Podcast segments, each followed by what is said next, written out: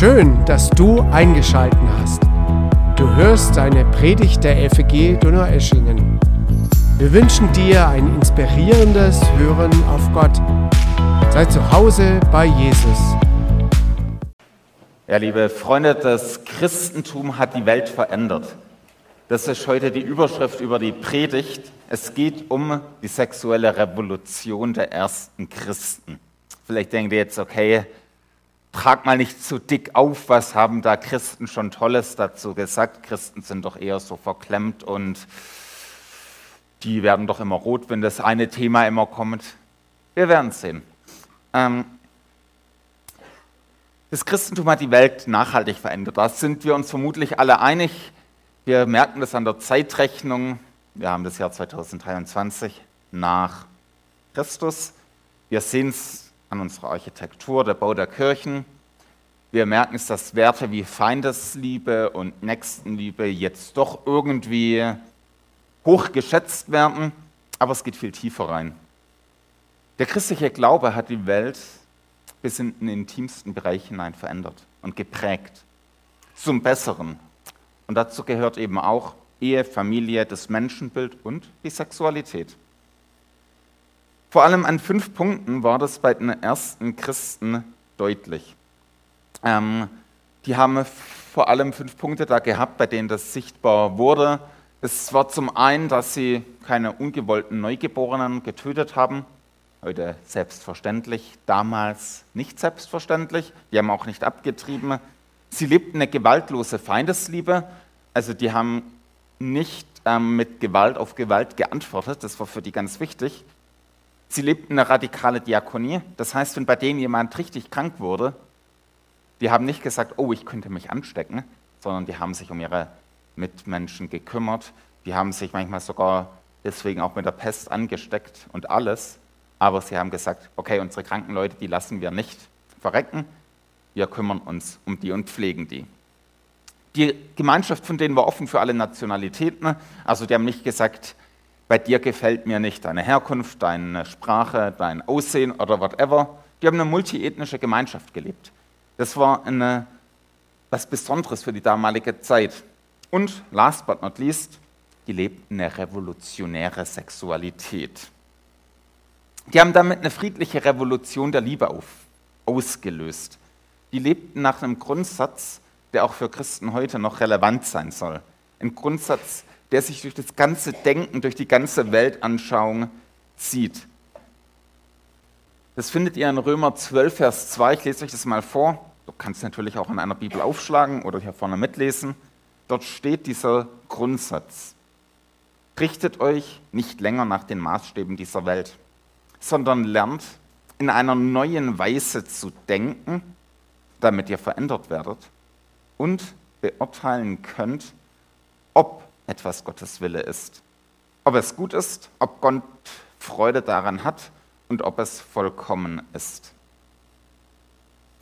Was die ersten Christen gelernt haben, war, ich richte meine Einstellung danach aus, was Gott sagt. Mein Denken, meine Weltanschauung soll von dem bestimmt sein, was Gott von mir möchte. Sie haben erfahren, dass zu Hause bei Jesus ein viel besserer Weg ist zu leben als der Weg ohne Jesus. Und wir haben jetzt ja eine Serie gestartet. Wir haben am Mittwoch mit dem Bibelseminar Teil 1 gehabt. Das heißt, in euren Unterlagen findet ihr die Reflexionsfragen für die heutige Predigt schon bei Teil 2. Das ist ganz hinten. Könnt ihr dann nachher auch lesen oder auch mit euren Kleingruppen später noch besprechen. Wir haben zumindest eine Serie gestartet und wir wollen uns die verschiedenen Stationen anschauen und eben auch diese Revolution angucken damit wir ein bisschen ein Bild haben, wie die Zeit damals war, werde ich euch etwas in die damalige Zeit mit zurücknehmen. Und nein, früher war nicht alles besser, früher war manches viel schlimmer. Und deswegen werden wir auch sehen, wie das Christentum da eine krasse Veränderung bewirkt hat. Wir schauen uns an mehreren Punkten an und der erste Punkt ist eine Doppelmoral. In der Zeit, in der die erste Kirche auf gewachsen ist im griechisch-römischen Umfeld, dort herrschte eine krasse Doppelmoral zwischen Männern und Frauen. Also den Männern war alles erlaubt. Sie konnten verheiratet sein, gleichzeitig zum Prostituierten gehen, gleichzeitig Geliebte haben, mit Sklavinnen und Sklaven schlafen, war alles okay für die. Es gab nicht mal ein Wort im Griechischen für einen treuen Ehemann. Für eine treue Frau gab es das, aber für einen treuen Mann gab es das nicht. Das war nicht vorgesehen. Irgendwie war das nicht erwartet. Es war eine Ausnahme, wenn es das gab. Ein aktuelles, kein aktuelles Beispiel, sondern ein historisches Beispiel, Plutarch. Kennt ihr vielleicht so, wenn ihr in Geschichte aufgepasst habt, der hat mal einer Frau geschrieben, wenn dein Ehemann ein Peccadillo, ein Kavaliersdelikt mit einer Geliebten oder Sklavin hat, sei nicht empört oder wütend. Es ist sein Respekt für dich, der ihn dazu führt, seine Ausschweifung, Zügellosigkeit und Mutwillen mit anderen Frauen zu teilen. Wir würden heute sagen, allerhand, also der erlaubt sich was. Aber das war damals Common Sense, also Männer konnten sich's erlauben. Man erwartete von römischen Männern, dass die mal ins Bordell gingen, dass die Geliebte hatten. Bei einem Bankett war es üblich, dass nach dem Essen Prostituierte aufmarschiert sind und die Dienste angeboten hatten. Ehefrauen, die das doof fanden, die wurden als wählerisch oder störend angesehen. Ja, das ist das Erste. Das Zweite ist, es gab ein krasses frauenfeindliches Denken damals. Die griechisch-römische Welt war nicht frauenfreundlich. Frauen galten als Menschen zweiter Klasse. Da war ein frauenverachtendes Denken. Beispielsweise den bekannten Philosophen Aristoteles, der mir, ach nein, das ist nicht das Zitat, ähm, den habe ich gar nicht auf der Folie, das Zitat, das ist so giftig, der sagt, der Mann ist naturgemäß der Frau überlegen. Der eine herrscht, der andere wird beherrscht. Dieses Prinzip gilt notwendigerweise in der ganzen Menschheit sagt Aristoteles. Also er sagt, liebe Frauen, ihr seid da, um beherrscht zu werden und ihr Männer seid da, um zu herrschen. Heute würden wir sagen, okay, geht's noch? Sein Ziehvater Platon übrigens, der war noch krasser drauf, der sagt, von den Männern, die in die Welt kamen, kann man mit Vernunft davon ausgehen, dass die Feigen oder Ungerechten in das Wesen von Frauen verwandelt wurden in der zweiten Generation. Also nach Platon sind Frauen feige und ungerechte Männer. War einer der bedeutendsten Philosophen. Und der römische Art Galenus, römische Arzt Galenus sieht die Anatomie der Frau als eine Art Unterentwicklung oder eine Verstümmelung von männlichen Organen an und meint, die Frau ist weniger perfekt als der Mann und ähm, es muss aber Frauen geben, dass der Schöpfer die Frauen absichtlich verstümmelt lassen hat. Man braucht sie ja für die Fortpflanzung.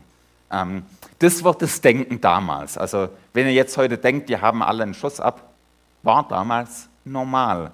Und in diese Welt ist das Christentum reingekommen. In diese Welt ist die christliche Ethik reingekommen und hat eine Revolution ausgelöst. Und jetzt schauen wir uns die Revolution genauer an. Der erste Teil der Revolution ist, die biblische Ethik sagt, Mann und Frau sind gleichwertig. Gleicher Wert, gleiche Würde. Nichts gibt es, was der Mann sagen kann, ich stehe über der Frau und ich bin der Boss. Auf diesem Hintergrund verstehen wir, warum die christliche Sexualethik nichts weniger als ein Befreiungsschlag für die Menschen der damaligen Zeit ist. Stellt euch mal die Gemeinde in Korinth vor. Also das war eine typische griechische Großstadtgemeinde. Das war eine Gemeinde, da gab es alles. Also das war, würde man sagen, das war vielleicht das St. Pauli der heutigen Zeit damals. Da gab es nichts, was es nichts gab. Da sind massig Leute zum Glauben gekommen, aber die waren noch voll vom Heidentum geprägt. Und die sitzen jetzt im Gottesdienst und bekommen einen Brief von Paulus vorgelesen und hören, sollte jetzt die nächste, ja, die hören erstmal den Satz, nicht die Frau verfügt über ihren Körper, sondern der Mann. Ich stelle mir vor, wie die griechischen Männer zu ihrer Frau rübergeguckt haben und gesagt haben, siehste, ich habe es dir doch gesagt, ich darf alles machen, du aber nicht. Ich darf mich sexuell austoben, du musst brav treu sein. Und vermutlich haben manche Frauen resigniert und gedacht, okay, so haben sie es uns beigebracht, so haben sie uns erzogen. Scheint also doch so zu gelten. Mein Mann hat die Freiheit, alles mit seinem Körper zu machen, fremd zu gehen etc. Ich aber nicht. Er darf mir Grenzen setzen. Aber dann stelle ich mir vor, wie sie den zweiten Satz gehört haben und wie den Männern das Grinsen im Gesicht festgefroren ist und die Frauen erleichtert aufgeatmet haben. Und ebenso verfügt nicht der Mann über seinen Körper, sondern die Frau. Damals revolutionär. Also es heißt sinngemäß, bedeutet sinngemäß, Mann und Frau können nicht einfach mit ihrem Körper machen, was sie wollen. Ne? Wenn ich verheiratet bin, habe ich, gehöre ich mit meiner Sexualität meiner Frau oder meinem Mann. Das heißt, Mann und Frau sind exklusiv füreinander in ihrer Sexualität da. Das sagt dieser Vers. Das heißt, du kannst nicht machen, was du willst mit deinem Körper, sondern dein Körper gehört in dem Sinne deinem Ehepartner. Also ist exklusiv für den Ehepartner in dem Sinne. Ich kann mir vorstellen, wie die Männer sich gegenseitig angeschaut haben und dachten, ach du liebe Zeit, jetzt geht mir ja ganz schön was flöten. Unser Körper sollten Frauen gehören, wie soll das gehen? Und das war damals revolutionär. Das war völlig gegen den Mainstream, gegen den Zeitgeist. Und keiner im Heidentum hat diesen Ansatz davor gelebt oder vorgeschlagen. Hier wird zu den Männern dasselbe gesagt wie für die Frauen. Doppelmoral wird abgeschafft. Es gibt keine doppelbödige Sicht von Männern und Frauen, sondern wirkliche und vollkommene Gleichwertigkeit. Also weder der Mann noch die Frau kann mit dem Körper einfach machen, was sie wollen, wenn sie verheiratet sind und die Sexualität überall ausleben. Sie gehört exklusiv in der Ehe zueinander. Das nennt man Treue auf Gegenseitigkeit. Und das ist, was das Christentum in die Welt gebracht hat. Übrigens aus der Gleichwertigkeit von Mann und Frau schließt folgt natürlich auch die Einvernehmlichkeit. So das Christentum, die Bibel setzt automatisch Einvernehmlichkeit in der Sexualität voraus. Damals war es so, der Mann konnte sagen, ich will Sex und die Frau musste irgendwie. Die Bibel sagt, nee, Männer sollen rücksichtsvoll sein. Da gibt es mehrere Stellen, wo das extra gesagt wird. Einvernehmlichkeit setzt die Bibel voraus. Und das war nochmal eine Revolution in der damaligen Zeit. Die Frauen haben durch den Glauben viel mehr Rechte dort bekommen. Der zweite Teil der Revolution des Christentums war, es wurde ein völlig anderes Welt- und Menschenbild erstellt. Das war krass damals. Die ersten Christen haben, wie gesagt, die haben gelebt, was Römer 12,2 sagt. Sie haben sich nicht den Maßstäben, dem Zeitgeist angepasst, sondern haben gelernt, im Sinne Gottes zu denken. Durch die Bibel her lernen wir, dass Gott Mann und Frau als sein Ebenbild geschaffen hat. Deswegen haben Frauen und Männer schon in den ersten Seiten der Bibel die gleiche Würde. Also Gott hat nicht gedacht, okay, ich muss mal üben oder nicht den Mann schaffen und dann die Frau oder andersrum oder irgendwie nur eine Rippe oder so, sondern gleiche Würde, gleiches Ebenbild. Es war ein starker Kontrast zum Heidentum. Im Heidentum galt damals, natürlich hat nicht jeder Mensch die gleiche Würde. Ich habe letztes Jahr oder letztes Jahr das Buch von Tom Holland gelesen, also nicht dem Schauspieler, sondern äh, dem Historiker. Es ist ein wirklich guter Historiker. Er ist Atheist oder Agnostiker, aber hat ein super Buch über das Christentum geschrieben. Und er schreibt dort über die Menschenwürde, dass jeder Mensch dieselbe Würde besaß, war nicht einmal ansatzweise selbstverständlich. Die Römer hätten darüber nur lachen können. Die Ursprünge dieses Prinzips fanden sich weder, wie Nietzsche verächtlich festgestellt hatte, in der Französischen Revolution, noch in der Unabhängigkeitserklärung und auch nicht in der Aufklärung, sondern in der Bibel. Es ist ein grundchristliches Erbe, das das jüdisch-christliche Denken bis in die heutige Zeit hinein geprägt hat. Und die Auswirkungen davon waren wirklich krass. Hier nochmal ein Zitat, in dem das Christentum die Verbindung von Sex und sozialer Ordnung aufbrach, schützte es die Schwachen vor Ausbeutung. Kein Mann konnte Sex von einer Frau verlangen, ohne seine Unabhängigkeit aufzugeben und sein ganzes Leben an sie zu binden. Kein Mann konnte Sex von seinen Dienern verlangen. Die schwachen Frauen, Sklaven und Kinder wurden geschützt durch diese Beharrlichkeit dass Sex nur in der Sicherheit des Bundes der Ehe stattfinden durfte.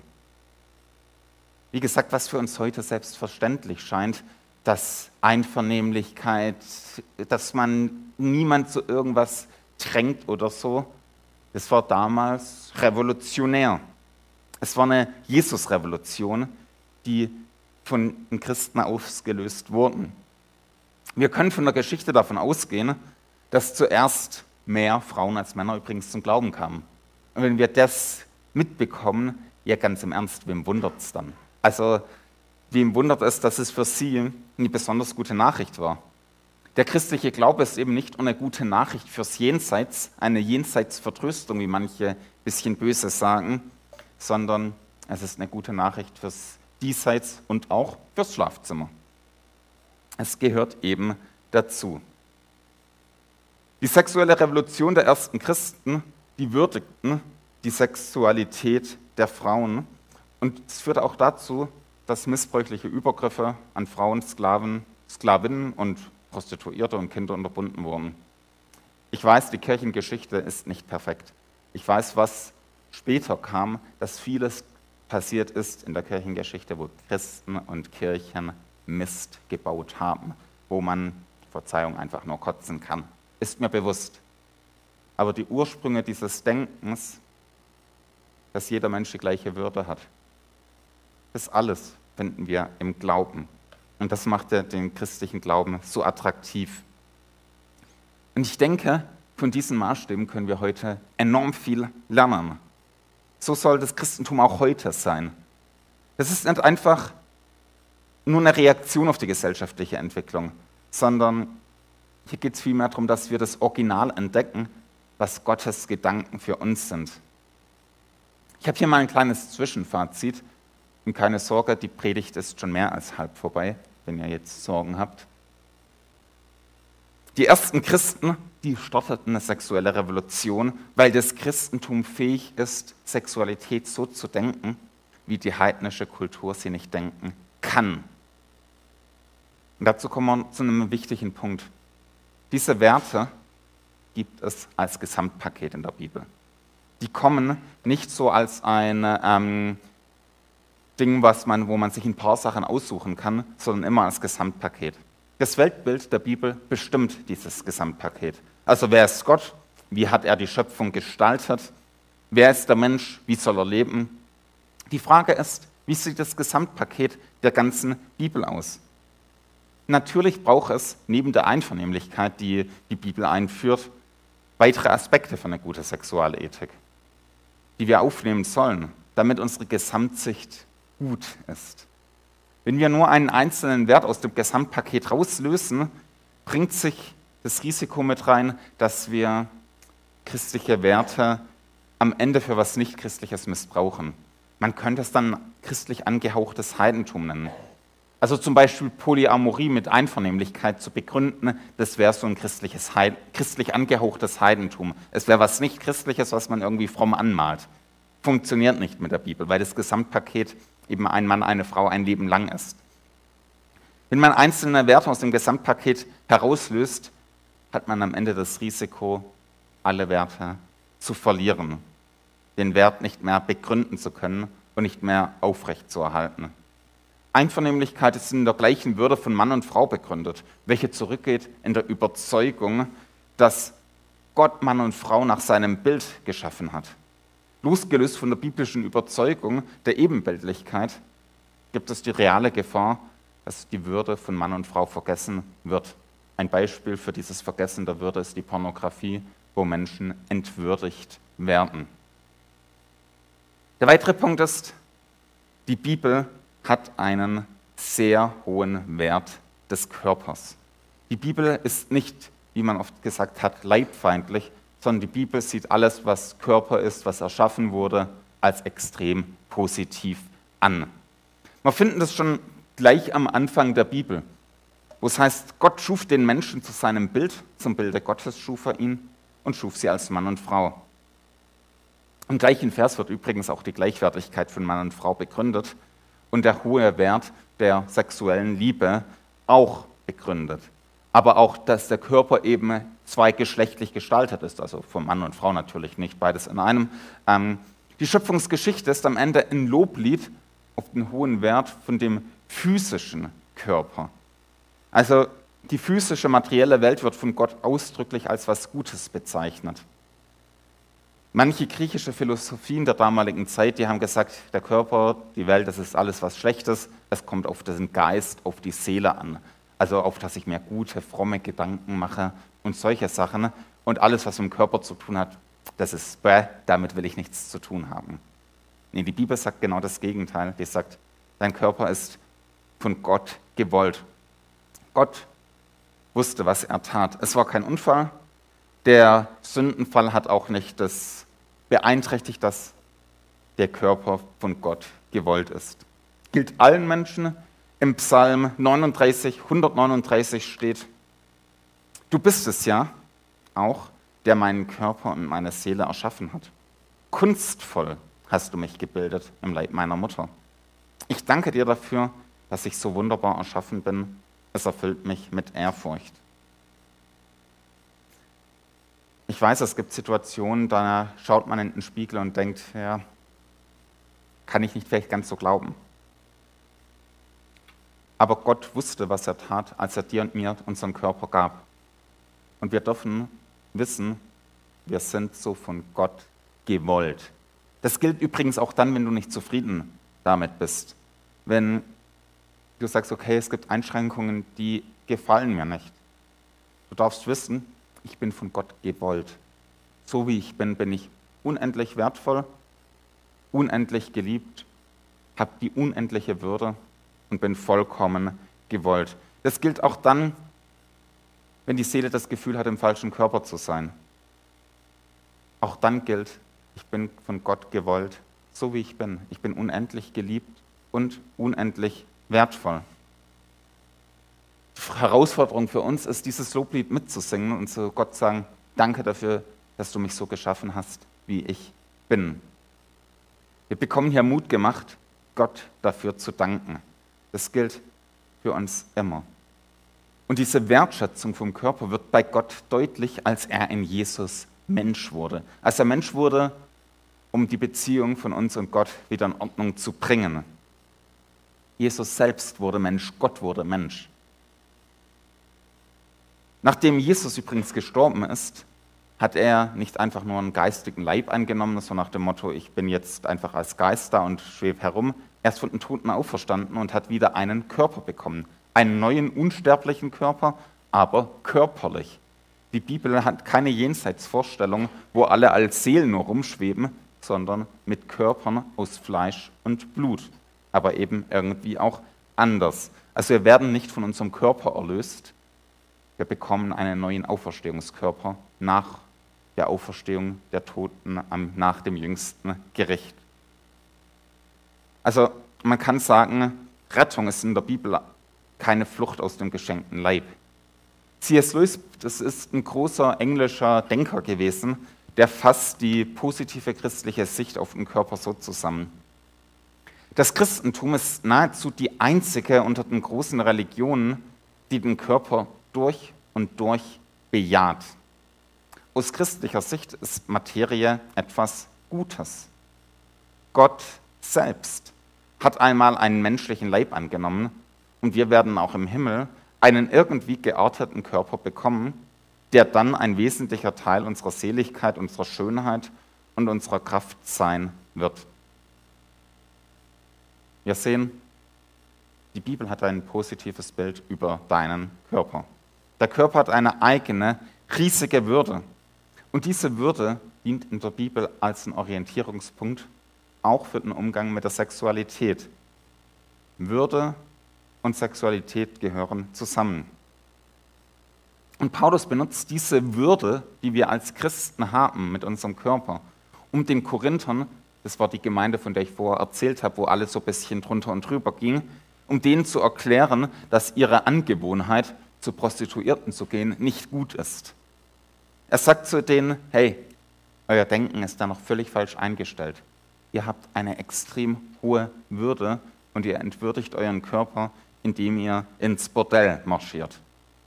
Es gab einige Männer in Korinth, die dachten da einfach nicht biblisch und hatten deswegen kein Problem. Deswegen zeigt Paulus in 1. Korinther 6 eine neue biblische Sicht auf ihren Körper. Damit sollen sie eben eine neue Art zu denken lernen, nicht mehr heidnisch, sondern die sollten die christliche, biblische Sicht vom Körper entwickeln. Und diese neue, neue Logik vom Körper soll bei den Veränderungen bewirken. Das hat zu nachhaltigen Veränderungen bewirkt. Also Paulus hat die gesamte biblische Sicht auf den Körper als Gesamtpaket insgesamt für die Christen festgelegt. Was gut ist vor Gott. Und diese Botschaft über die Würde, die wir von Gott bekommen haben, die gibt uns auch Antworten für die Fragen der Sexualität heute. Die hat, eine, die hat das Potenzial, ein neues Denken vom Zaun zu brechen, mitten in unserer Gesellschaft. Ich erlebe manchmal Christen, die darüber schimpfen, wie unmoralisch die Welt ist. Hey, das war sie zur Zeit der ersten Christen noch mehr. Was die ersten Christen gemacht haben, waren, sie haben die christlichen Werte gelebt, sie haben einfach das Positive davon hochgehalten und das war anziehend ohne Ende. Manchmal ist es eben nicht so, dass man sich einfach nur über alles beschweren muss. Manchmal ist das Vorbild viel stärker, wenn man es einfach nur vorliest. Und diese Würde hat Fra Auswirkungen und auf die ganzen aktuellen Fragen der Sexualität unserer heutigen Zeit. Ich komme jetzt zum Schluss. Ich bin der Überzeugung, dass die biblische Sicht, Gottes Sicht über Körper und Sexualität extrem wertschätzend ist. Dass es etwas ist, das uns die Würde zeigt, das uns Würde mitgibt. Diese Überzeugung von den ersten Christen hat eine sexuelle Revolution der Menschenwürde und der Liebe vom Zaun gerissen. Vieles, was heute als Fortschritt verkauft wird, was als sexuelle Freiheit verkauft wird und so, sehe ich vielmehr als einen Rückschritt und vor allem als Schnee von gestern. Man kann sagen Schnee aus dem Heidentum. Ein treffendes Zitat dazu habe ich hier. Wir sollen verstehen, dass die moderne Bewegung der sexuellen Befreiung in vielerlei Hinsicht ein Rückschritt ist ein Zurückdrehen der Uhr in Richtung der zugrunde liegenden Logik von Rom. Die moderne Kultur hat die Verbindung zwischen Sex und Gott aufgelöst und den Sex wieder mit der sozialen Ordnung verknüpft.